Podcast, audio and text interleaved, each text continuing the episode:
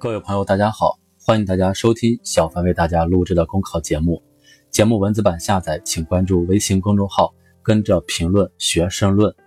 本期话题为让互联网加教育健康发展。日前，教育部、中央网信办等六部门联合发布关于规范校外线上培训的实施意见，首次从国家层面为校外线上培训定规矩，也为这一行业的规范发展提供了政策依据。为保障线上培训健康发展树立了航向标。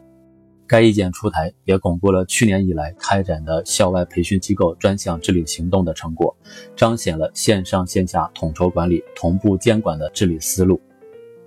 近年来，通过互联网面向中小学生开展的学科类课外培训迅猛发展。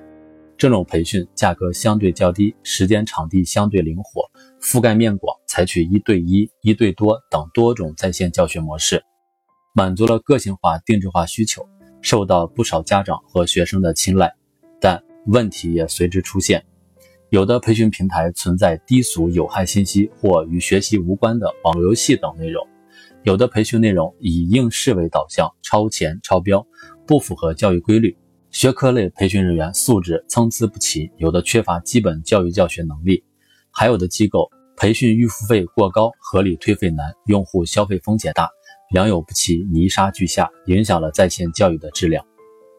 一边是基于互联网的创新优势和旺盛的需求，一边是新兴业态发展初期的问题频现。需求与挑战同在，折射出当前我国校外线上培训规范治理的多元性与复杂性，也考验着相关管理部门的智慧。为在线教育的未来发展铺轨道、指航向，助力其不断提高培训的科学性、规范性和适宜性。既需要在规范治理过程中不搞一刀切、急刹车，也需要积极创新，用互联网的思维方法解决互联网的问题。正是基于这样的背景，意见在坚持育人为本和依法规范的前提下，吸收借鉴校外线下培训机构管理经验，采取了互联网加监管的新模式。建设全国校外线上培训管理服务平台，建立黑白名单制度，要求保留教学影像和数据信息，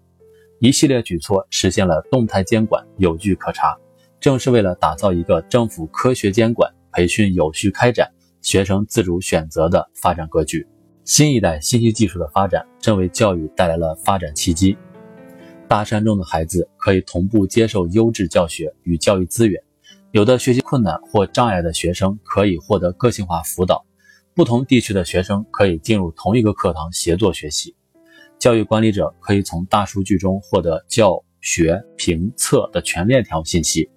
以大数据技术和人工智能技术为代表的互联网技术，为促进教育公平、提高教育质量、实现个性化教育带来了新的可能。把科技创新作为引领力量。充分调动各方面，特别是企业界、产业界的积极性，改革教学方法和教育评价体系，推动深度学习、跨界融合、人机协同，助力实现因材施教。这样构建起来的，将是一种面向未来的智能化教育体系。作为互联网加教育的重要形态，线上教育培训的规范发展，对于推动整个在线教育行业健康有序发展至关重要。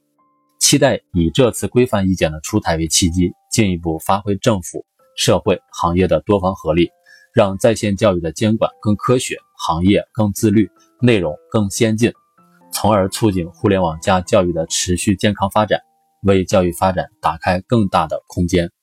本节目所选文章均来自人民网、求是网、学习强国。申论复习，请关注公众号，跟着评论学申论。